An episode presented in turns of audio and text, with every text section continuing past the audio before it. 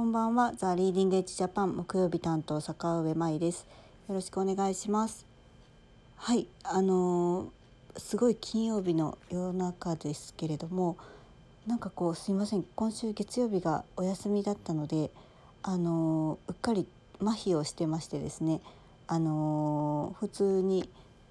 謝ってしまったというか間違ってしまいました。申し訳ありません。はい。えーと、ただこう1日ずれたおかげでですね昨日ちょっとあの新鮮な新鮮ななんかこう話を聞いたのであのそれをネタにしてみたいなと思っています。はいえっ、と昨日ですねちょっとたまたまそのオランダ人で日本に来ている、えーと学生さんとお話しする機会がありましてでその方はですねオランダ人の,、まあ、あのトラベルホリデーで来てるらしいんですけれどもあのオランダ国内ではですね今大学生であのロジスティクス物流の勉強をしてるらしくってでまあ私もなんかそういうあの物を動かしたりとか貿易とかしてたりとかあのこういう海外エキスポのチームにも携わっているのでなんかそういう話をちょっと意見交換みたいなことをしてたんですね。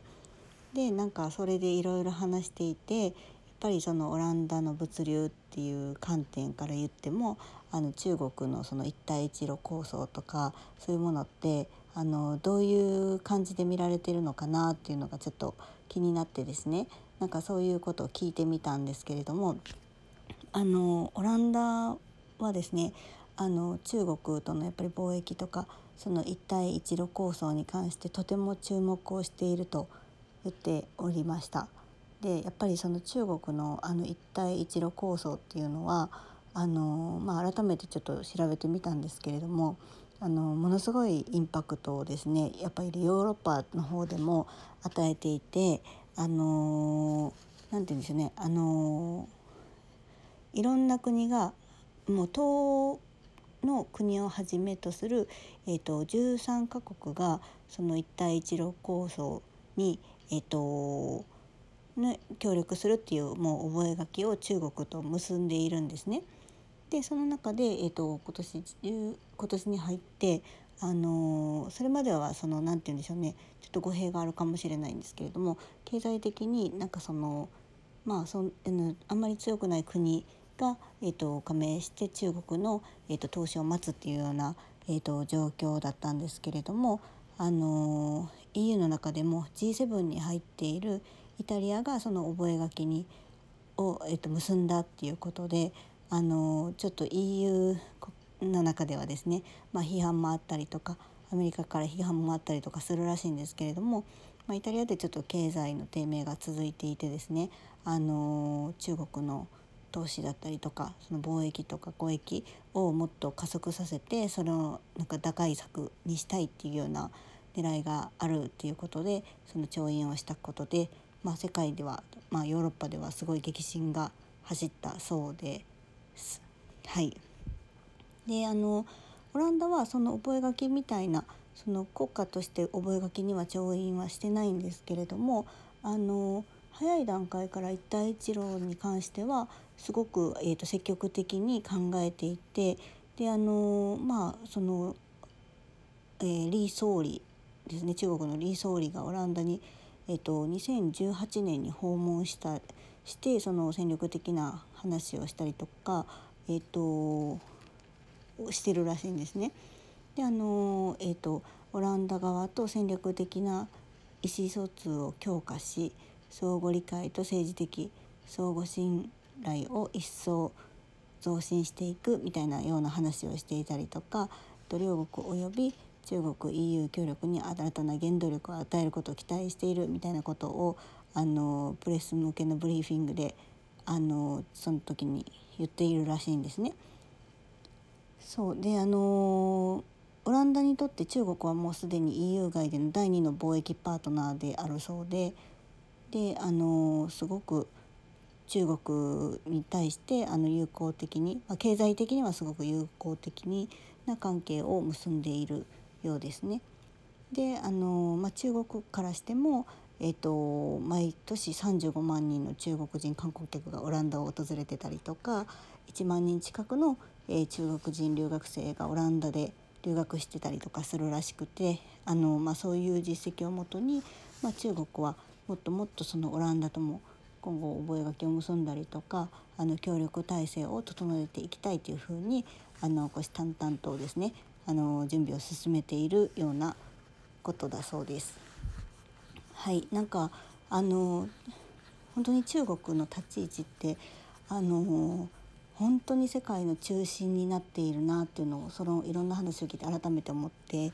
あの今までちょっと私がその、えーと、中国といえばみたいなところでどんなとこで投資してるのかみたいな話を聞いた時に、まあ、そのアフリカだったりとかあの中東だったりとか、えーと、中央アジアとかですねなんかそういうところの話をメインに聞くことが多かったんですけれども。やっぱりその相当ヨーロッパの方でもですねいろんな港にこう投資をしてあのもうお金を入れてたりとかギリシャに至ってはえっ、となんかどっかちょっとすいません名前忘れたんですけどあの港も、えっ、と、中国が買収してるそうであのその陸路だけではなく、えっ、と、海洋海の方ですねの方もいろんな要所を抑えていてなんかすごいことになっているなっていうのを改めて気づかされました。はい、でなんかまあいろんな意見はあってその安全保障上良くないとかいう意見もいろいろあるんですけれども、まあ、経済としてはやっぱりあのそらあの潤った方がいいっていう考え方があってですねあの意外と、えっと、一般市民レベルではあのちょっと中国に対してあのまあその尊敬しているっていうような意見を昨日も聞いてですねあのなんだろうやっぱりその中国との、えー、ビジネスっていうのをあの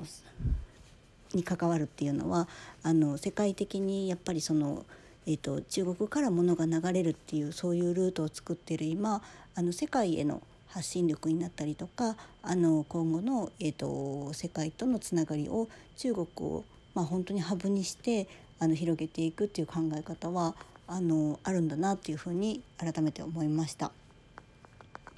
はいえっとそんなわけでですねリがチャンスです。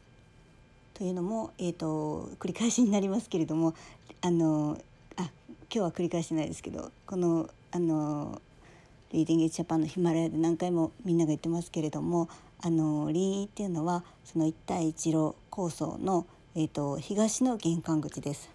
東の玄関口って言ったらもう日本からの玄関口と言っても過言ではないんじゃないかなと思うんですけれども、えっと、そこに荷物を入れてでそこからあの陸路でトラックとかであの中東アフリカとかですねあのそれから中央アジアとかえっ、ー、となんだろうヨーロッパの方まであの荷物が流れていくような、えーと、地点、えーと、窓口になります。そこで、えーと今回第10回えー、リーの国際博覧会の初めて史上初日本のパビリオンを開くのが我々リーディングエッジジャパンです。はいそしてしかもそれはもうその林医っていうのは中国の中でもすごく親日なのに日本のものが日本人が知らないがためにまだ入っていなくってあの市政府がバックアップをしてもうぜひ日本の企業を誘致してほしいということであの昔から、えーと、その臨死とコネクションを作ってきた石田和也さんにご依頼があって、えーと、今回そういったジャパンパビリオンを任せていただけるようなことになりましたので第1回ってすごく重要だしその臨医自体も本当にいろいろな国の企業がもうどんどん入りたいって言っているけれども逆にもうその臨医自体が競争力があってあの臨医でももうこの企業はいらないよっていうような選べるような状態になってるぐらいのとこなのであのぜひこの機会にあの参加いただいてリーでまず、えーと、自社の商品ですねをあのどんどん PR していけば今後のその一帯一路構想に乗ってですねあの世界中に、えー、商品を PR する機会があの出てくるんじゃないかなって改めて思いました。それではぜひ、えーと、と Facebook ページでセミナーなんかも随時開催してますのでご確認いただいてあのジャパンパビリオンエントリーしてみてください。よろしくお願いします。さよなら。